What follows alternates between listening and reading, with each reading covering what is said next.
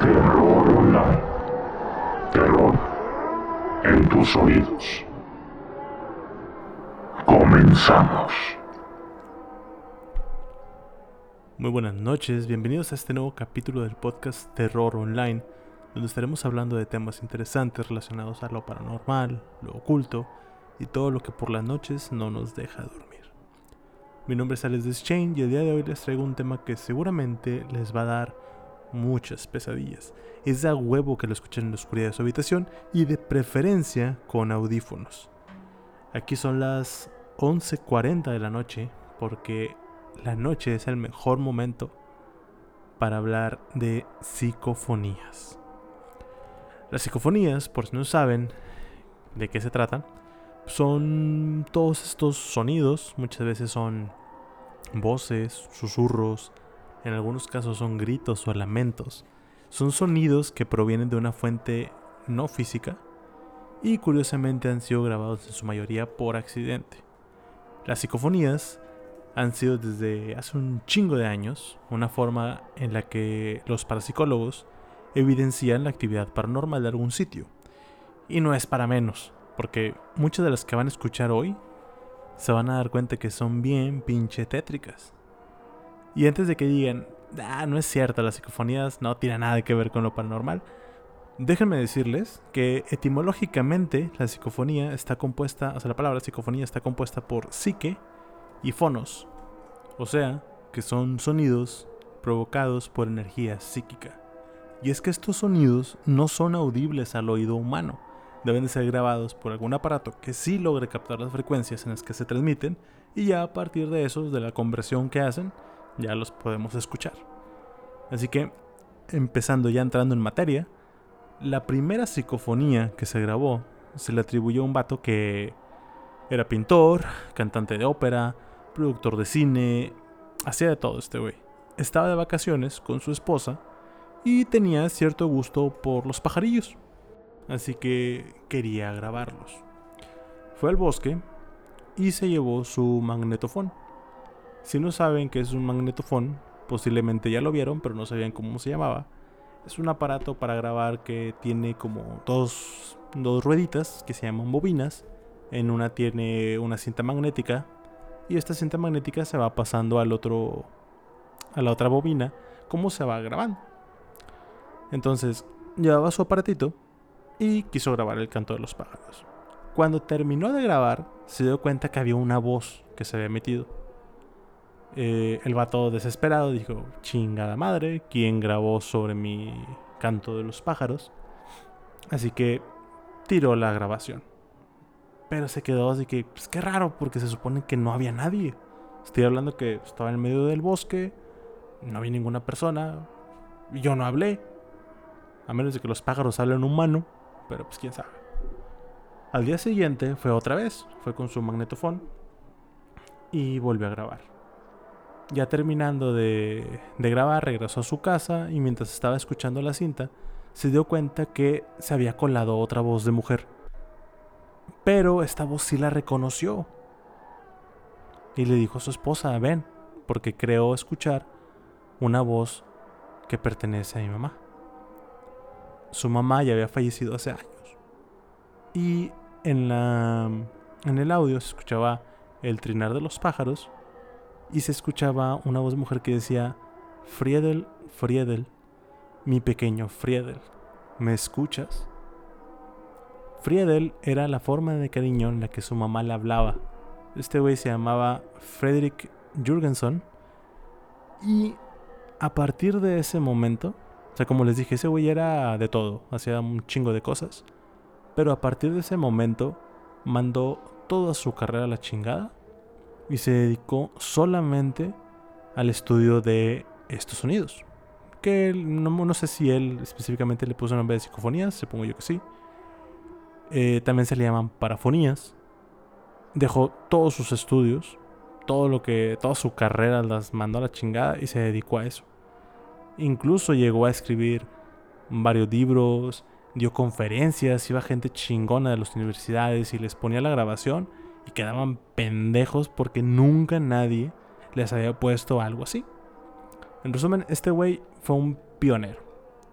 Y obviamente su trabajo fue base para que muchas personas en los años siguientes hicieran carrera con las psicofonías.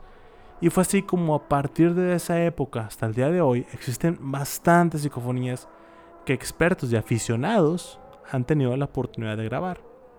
De hecho, no sé si ya escucharon anteriormente una historia que yo subí que se llama Voltea. Si no la han escuchado hasta aquí en el podcast. Realmente fue algo que me pasó a mí. Ya tiene tiempo que no me pasa. Pero hubo una, una etapa que no sé si era mucho estrés, mucho cansancio. Eh, pero me llegó a pasar eso y lo intenté relatar en forma de un cuento o un relato. Lo intenté contar en una forma de relato. Y existe, realmente existe esa grabación en la que alguien me dice voltea y lo tengo en un iPod que necesita arreglar la pantalla. Pero ahí lo tengo. Cuando lo arregle, se los voy a poner para que vean que no es choro. Bueno, volviendo. Em, obviamente, entre todas las psicofonías que hay, habrá una que otra que puede decir que es fraude, como en todo lo que hay en este mundo. Y es que algo que sí no voy a pelear es que las psicofonías le deben mucho de su misterio a la interpretación. Son muy subjetivas. Así que es como cuando están viendo televisión o platicando con alguien, dice una cosa, eh, pero ustedes lo entienden otra. Entonces alguien les pregunta, oye, ¿qué dijo este güey? Y ustedes contestan una cosa completamente a lo que dijo.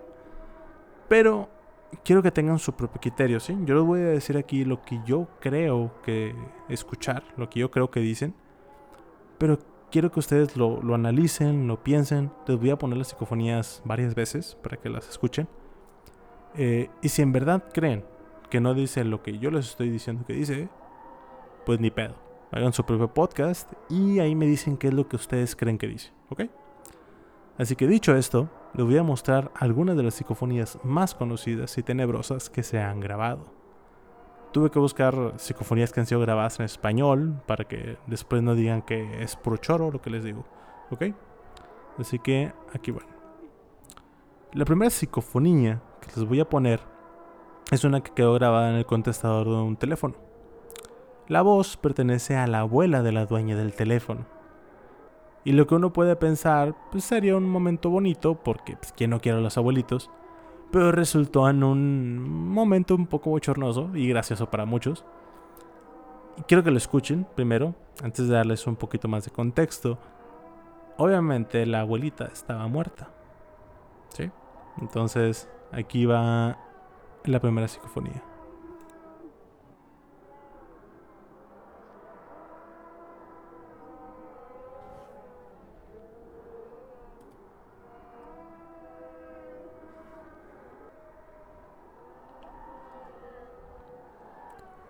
Como pueden escuchar, le grita furcia tres veces.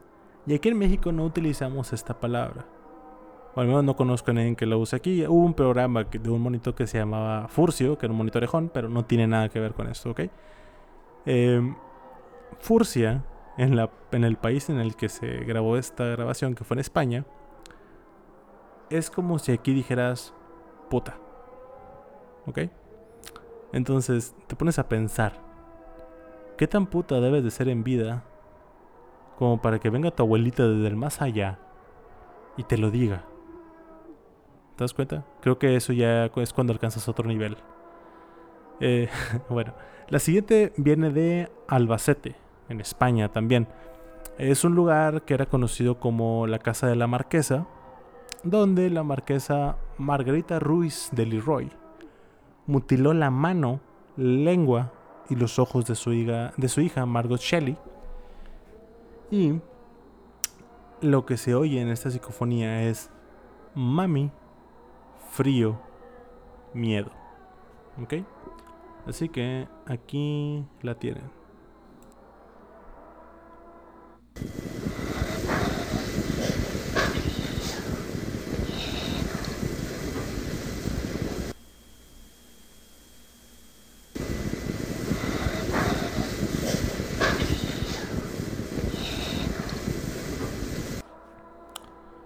Este lugar hoy en día es un edificio cualquiera, pero la razón por la que grabaron esto no fue casualidad. Intentaron grabar porque sabían por comentarios de las personas que pasaban por ahí que sentían y habían visto a alguien bajo las escaleras del lugar. Así que se imaginarán que pinche miedo han de sentir estas personas eh, que suben estas escaleras y ya escucharon esta psicofonía. Saben que hay algo abajo y saben que tiene frío y tiene miedo. Ahora les traigo otra y como les dije, muchas de las psicofonías están sujetas a interpretación. Y les voy a decir las dos cosas que posiblemente se escuchen aquí. Les voy a decir la primera y les voy a poner la psicofonía para que la escuchen. Y les voy a dejar les voy a decir la segunda y se los voy a volver a poner para que me digan qué es lo que escuchan, ¿ok? En la primera dice en la lejanía él llegará. Él ya vendrá. Os arrepentiréis. Y ahí va.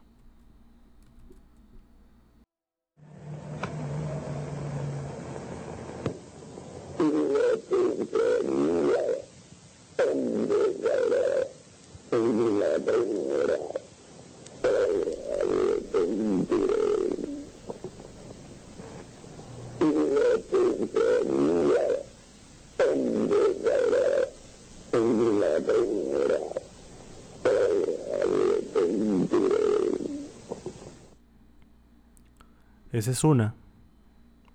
Lo otro que posiblemente diga es en la cercanía, ¿dónde está? ¿Quién la tendrá? Os arrepentiréis. Y va de nuez.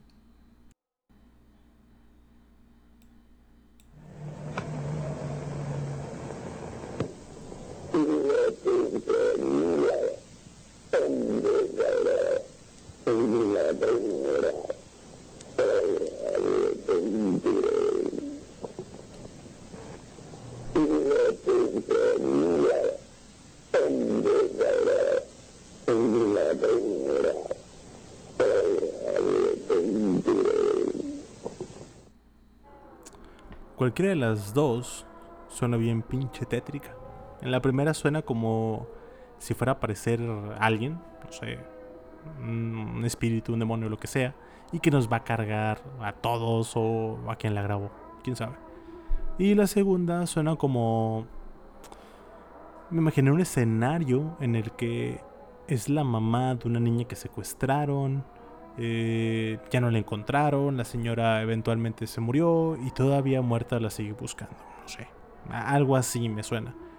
Eh, ya ven que se supone que los espíritus son almas de personas que tienen cosas pendientes y si siguen y siguen aquí.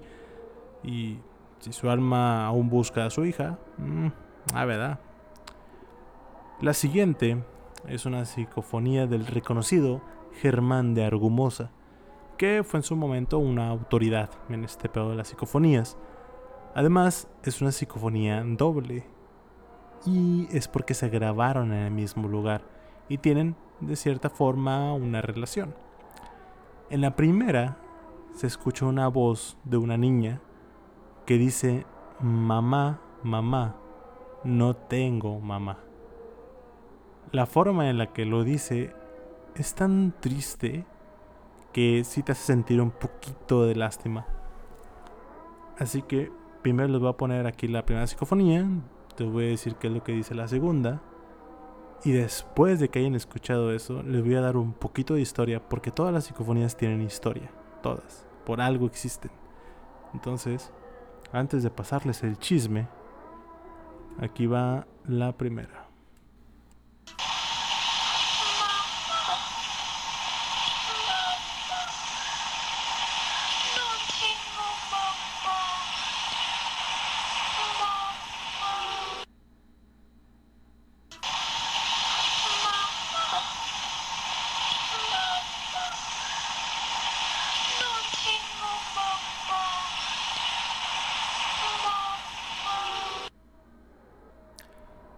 Poner la segunda para que sepan el por qué les digo que está relacionado. En esa psicofonía es la voz de una mujer eh, ya mayor y está mucho más pasada de chorizo cuando se tiene como contexto la primera. Aquí la mujer dice, mi hija Raimunda, nunca, nunca oí decir mamá. Como les digo, me sé la historia y se lo voy a contar, pero primero quiero que tengan todo el conocimiento de estas psicofonías. Y vamos a ver qué pedo. Déjame se las pongo.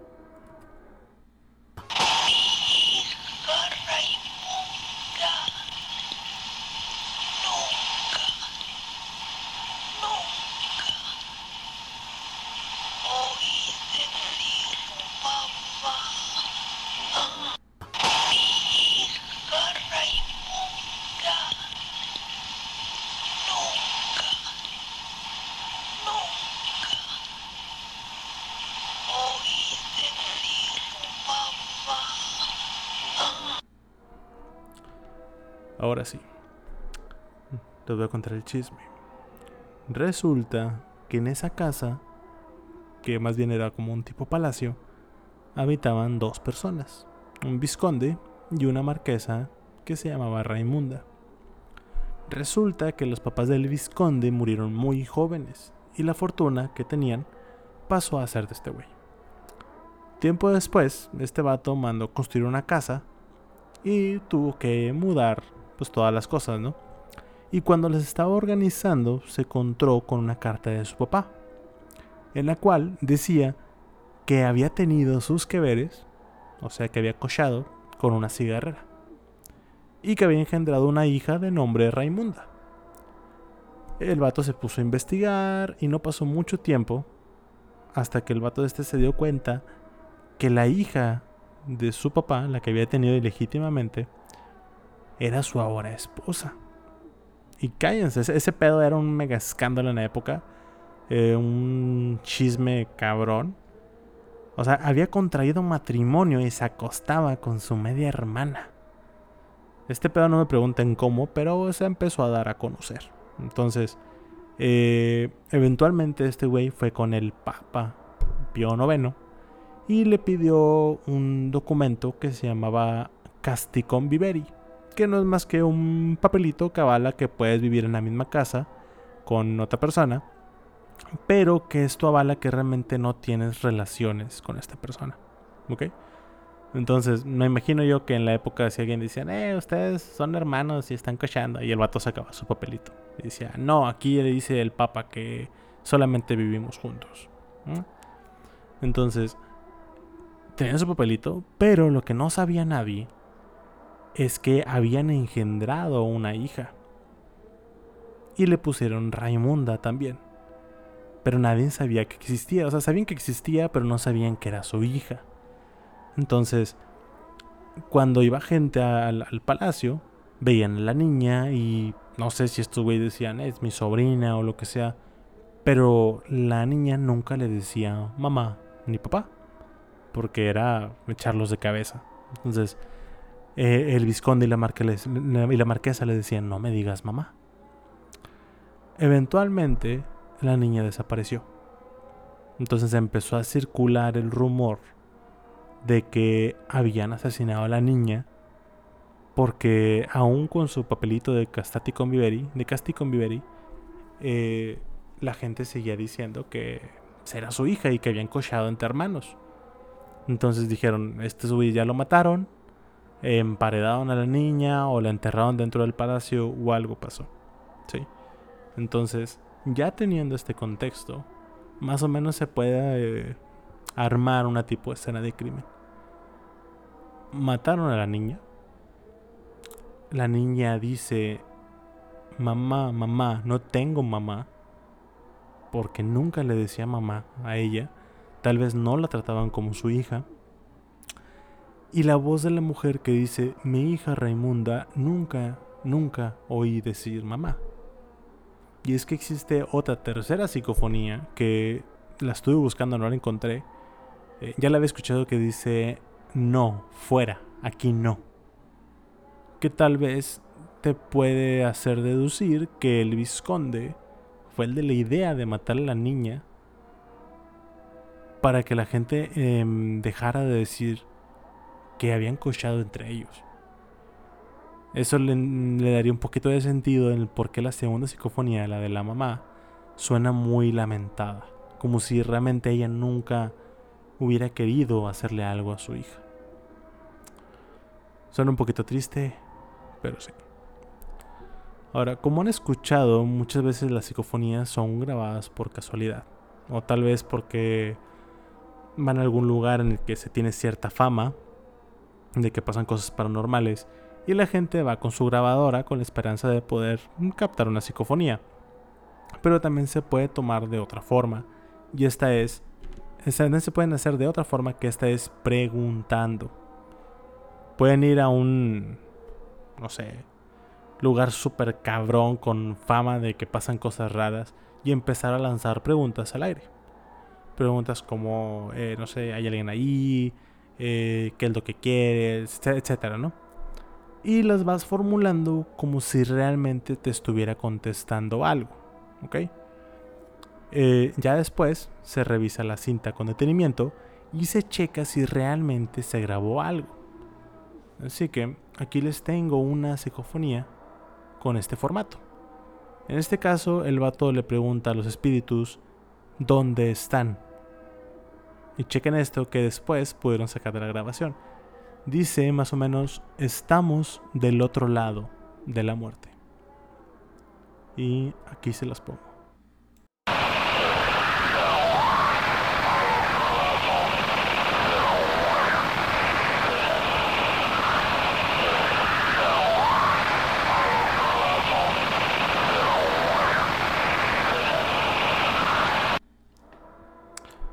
Esto nos hace pensar, ¿hay algo después de la vida?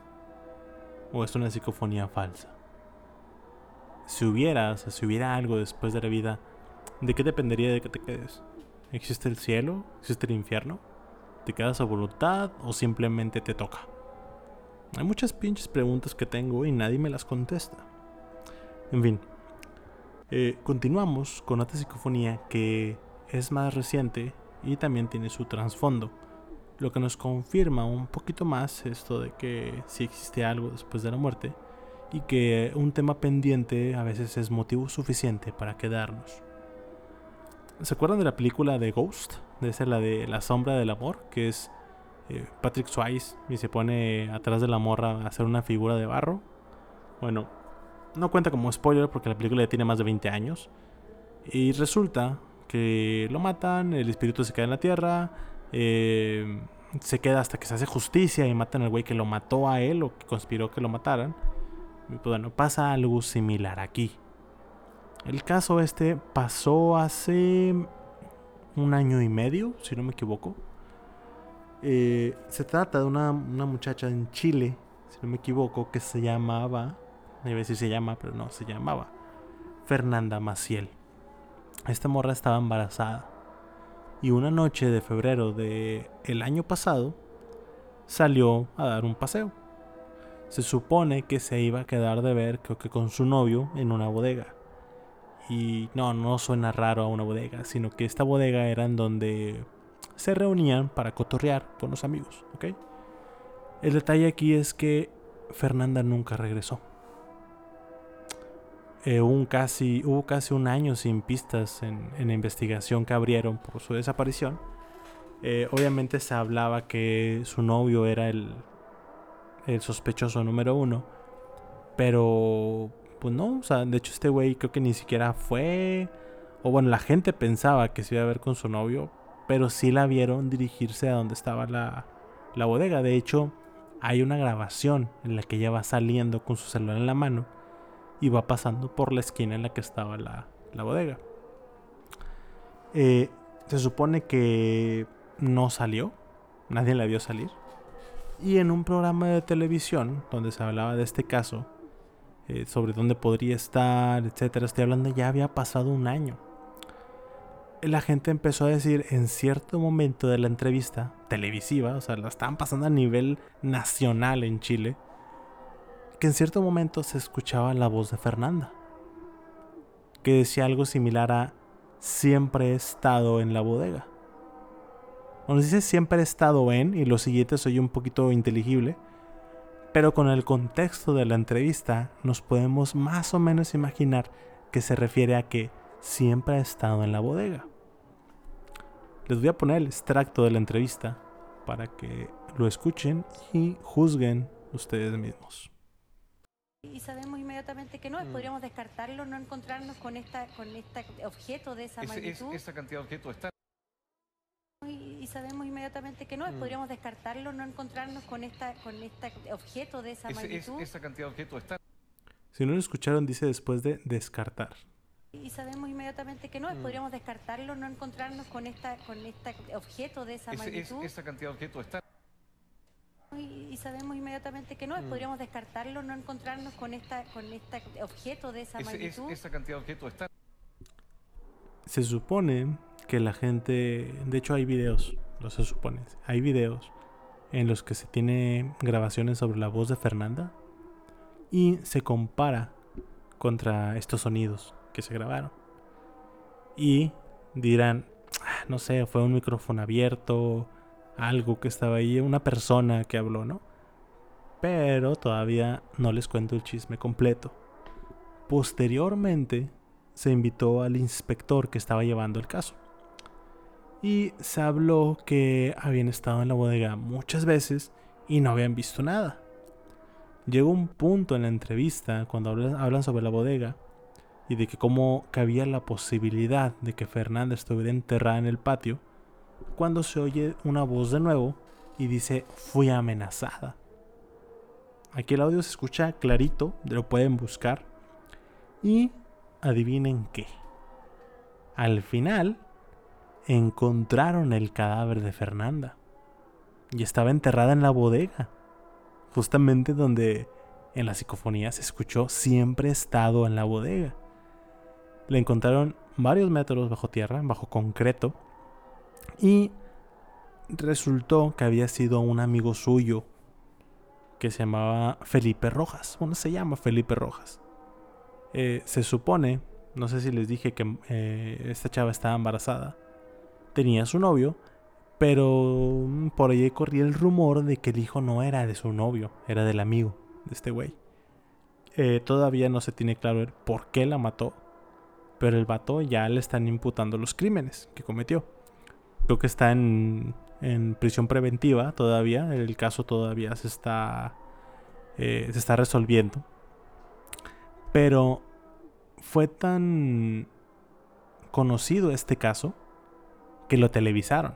Televisaron la parte en la que estaban en la corte y estaba la jueza o la juez, no sé cómo se diga, leyéndole el vato diciendo, no, pues sabes qué, Eh, debido a las pruebas que se tienen y al historial de este güey, eh, pues te vamos a poner en prisión preventiva, etcétera, ¿no? Bueno, hay un momento de, de, de este de esta imputación de crímenes en la que se oye la voz de Fernanda otra vez que dice justicia. ¿Ok? Y para que lo escuchen ustedes mismos, se los voy a poner. Y ahí va. Antecedentes que esta tenía al momento de otorgar dicha orden de detención. Por lo tanto, entiendo que Si no lo escucharon, se escucha la palabra justicia justamente después de que la juez dice antecedentes que va de nuez. antecedentes que esta tenía al momento de otorgar dicha orden de detención. Por lo tanto, entiendo que Está cabrón. Está cabrón. Todavía el caso no se cierra, como les digo. Eh, si lo quieren investigar, se llama Fernanda Maciel. Eh, pueden ver la grabación. Creo que esta grabación del. del, ya cuando están con el juez dura como media hora. O sea, hubo gente que a raíz de las otras psicofonías que se habían escuchado de, de este mismo caso, empezaban a ponerle mucha, mucha atención a las grabaciones, a las a lo que se televisaba, etcétera, y empezó a sacar esto. Y tú dirás, como les digo, puede ser algún micrófono abierto, una persona X, pero ya cuando escuchaste que dice que estuvo en la que siempre ha estado en la bodega y eventualmente la encontraron en la bodega, ya te deja ya te deja pensando, ¿ok? La siguiente psicofonía pertenece a un lugar que el día de hoy dice estar embrujado y se trata de un sanatorio. Los sanatorios eran como hospitales donde se trataban a los enfermos crónicos. Este estaba en España, se llamaba el Sanatorio de Agramonte y trataba a los pacientes de tuberculosis. Al inicio solamente eran admitidos niños y mujeres, pero fue tanta la demanda que ya con el paso de los años eh, empezaron a, a admitir hombres. ¿sí? En las imágenes del capítulo les voy a compartir cómo se ve para que conozcan. Y sí se ve bien pinche tétrico aún de día. ¿Ok? Total. Em, en este lugar se grabó una de las psicofonías más famosas que hay. Tomen en cuenta que en el siglo XIX la tuberculosis apenas estaba siendo investigada tal cual. Eh, la tasa de mortalidad era muy alta. Mucha gente se murió en este lugar. Y el que sea protagonista de una psicofonía realmente no es para que te asombres. O sea, ¿cómo no esperar que pasen cosas paranormales si pasaron cosas muy cabronas ahí? La psicofonía grabada en este lugar dice, yo qué hago aquí. Suena como la voz de un niño, un niño muy pequeño o una niña, no sé, ustedes me dirán. Y para que la escuchen, súbanle el volumen a sus audífonos, porque si se oye bien pinche tétrico. ¿Ok? Aquí les va.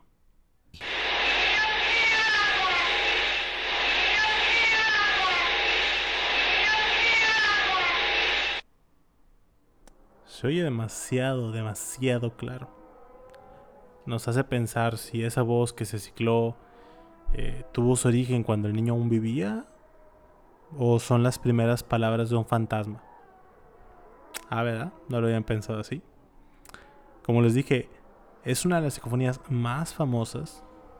Y no por nada, porque sí da un poco de miedo si lo escuchan de noche en un edificio donde murió mucha gente. Solo digo, imagínense caminando por un pasillo oscuro en un lugar abandonado y escuches a alguien que grita eso. Qué pinche miedo. ¿Ok? Y pues bueno, para terminar este capítulo, quiero cerrar con broche de oro con lo que se puede decir que es la psicofonía más famosa y a la vez la más cabrona que se ha grabado. Pertenece al experto de psicofonías que les mencioné antes, Germán de Argumosa. Les dije que era chingón. Resulta, les voy a contar la historia primero, resulta que un día estaba Argumosa con sus amigos en una casa en Madrid. Estaban pisteando a gusto y todo, ¿no? Eh, cuando de repente un cabrón dijo, oye, es que sabes qué, Germán, resulta que aquí en mi casa se escuchan, escuchan cosas raras, aparte, eh, pues pasan cosas raras, uno se siente mal cuando pasa por, por esa habitación, que era una, una biblioteca. Este vato pues dijo, ah, pues yo vengo, yo vengo a pistear, no a trabajar horas extra. Pero pues con tal de que lo dejaran de chingar, pues puso una, una grabadora en la biblioteca. Y se fueron. ¿Ok? Digo, ok, está bien. Eh, volvieron 10 minutos después. Y cuando regresaron, revisaron la cinta. Estamos hablando de una estancia vacía, una biblioteca. Un lugar cuando de inicio no debería de haber ruido. O sea, la gente entraba y estaba... Pues no había ruido. ¿Ok? No había forma de que se grabara lo que se grabó. Pero la grabación tenía ruidos bien pinches raros. Sonidos estridentes, sonidos de metales. Se escucha una campana. Se escuchan gritos, lamentos, insultos, latigazos, varazos, chingo de cosas. Y es que cuando Argumosa la escuchó, dijo, este pedo está bien, cabrón. Ni de pedo se la voy a poner al público. Porque según él, escucharla completa puede hacer que las personas sensibles perdieran la pinche cabeza, se volvían locos y a la chingada. ¿Ok? Sí filtró unos pocos segundos, los que según él son los menos impactantes. Y los que todavía la gente común podría llegar a soportar. ¿Ok? Una cosa que quiero que sepan es que en algún punto de la grabación se escucha a alguien que grita Juan, seguido de ya te tengo, seguido de ruidos de alguien ahogándose y pidiendo agua. ¿Ok? Y lo que no saben de este pedo que les voy a. que, que, les estoy contando y que van a escuchar. Es que fue premonitorio. tiempo después, un vato que era un, un funcionario del gobierno que estaba en la casa, que se llamaba Juan, falleció tiempo después de un paro cardiorrespiratorio, creo, cuando se estaba ahogando y el vato estaba pidiendo agua para pasarse lo que traía atorado. ¿Ok? Así que lo que les voy a poner va a ser un extracto de una entrevista que tuvo. Bueno, no fue una entrevista, fue más bien un, una emisión de un programa de radio en el que estuvo como invitado Germán Argumosa. Eh, le piden que ponga la famosa psicofonía y se escucha como gritan me ahogo, como gritan sí, cómo se escuchan gritos de lamentos eh, y cómo al final cuando Germán va entrando a la, a la biblioteca donde se oyen sus pasos, se oyen cómo todo esto, todo este desmadre que se está escuchando se empieza a callar. ¿Ok? Entonces, ellos entran, no escuchan nada, pero la grabadora sí. O sea, la, la- la grabadora capta un desmadre y capta los pasos. ¿Ok? Les voy a poner ese clip para que lo escuchen. Es lo más culero que tal vez he escuchado. Mm, ya con el contexto. Y es que esta psicofonía le llaman la psicofonía del infierno. ¿Ok? Si son muy sensibles, si son un poco miedosos, se lo pueden saltar. Pero si son lo suficientemente valientes o pendejos, no sé, realmente no sé, eh, escúchela, ¿ok? Y aquí va el audio. Uno, dos, tres.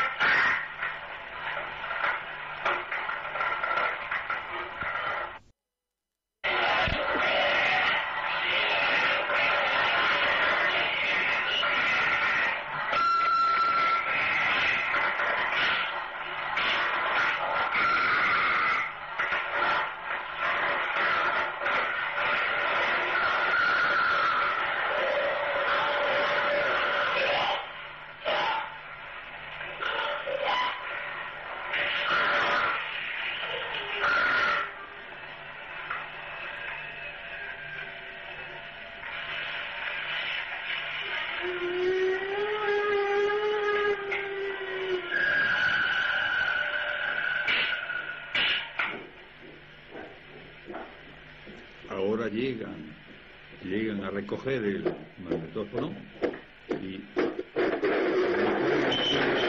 el ruido va a parar en cuanto se han empezado a oír los pasos. ¿Puede repetir esto último? ¿Puede repetir esto último? Mm, Recordar que estamos con el profesor Germán de Argumosa, que esto es el 102,1 FM de Radio Fortaleza, que el teléfono es el 764-5962. Repito, 764-5962. Profesor. Observen cómo, en cuanto se oyen los pasos, los ruidos cesan completamente.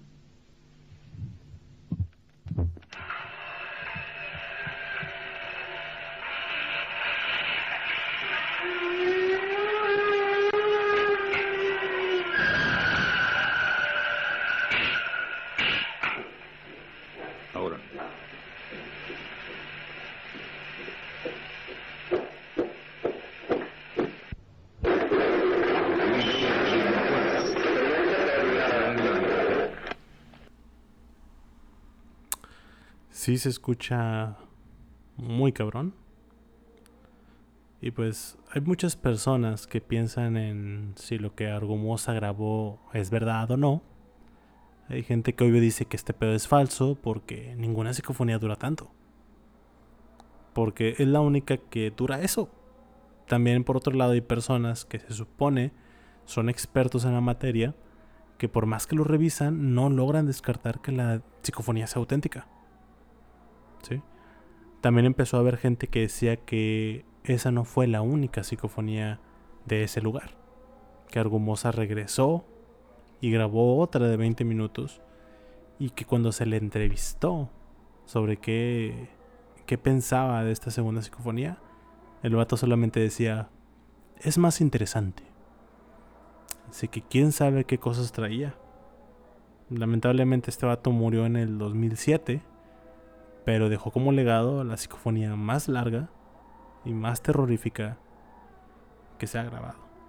Y como les digo, está llamada como, está bautizada como la psicofonía del infierno. Y pues bueno, ya cerré con eso. Es todo por el día de hoy. De nuevo, mi nombre es Alex Deschain. Los invito a darle follow a este podcast y a la página de Facebook con el mismo nombre, Terror Online, donde estaré publicando imágenes relacionadas al podcast de hoy. Si ya le dieron like y follow, se los agradezco muchísimo. Quiero de favor personal que escuchen todo este podcast y le pongan mucha atención. Bueno, si llegaron aquí es porque ya lo escucharon. Pero quiero que me digan por mensaje personal en la página de Facebook si hubo algún punto en el que escucharon algo raro. Porque siempre me pasan este tipo de cosas cuando hablo sobre cosas que se quedan grabadas. Entonces, si escucharon algo, por favor díganme el, el minuto y segundo en el que se escucha algo. Para tenerlo en cuenta. ¿Ok? Espero que les haya gustado, que se sientan incómodos en la oscuridad de su habitación y que al dormir este podcast les provoque pesadillas. Hasta luego.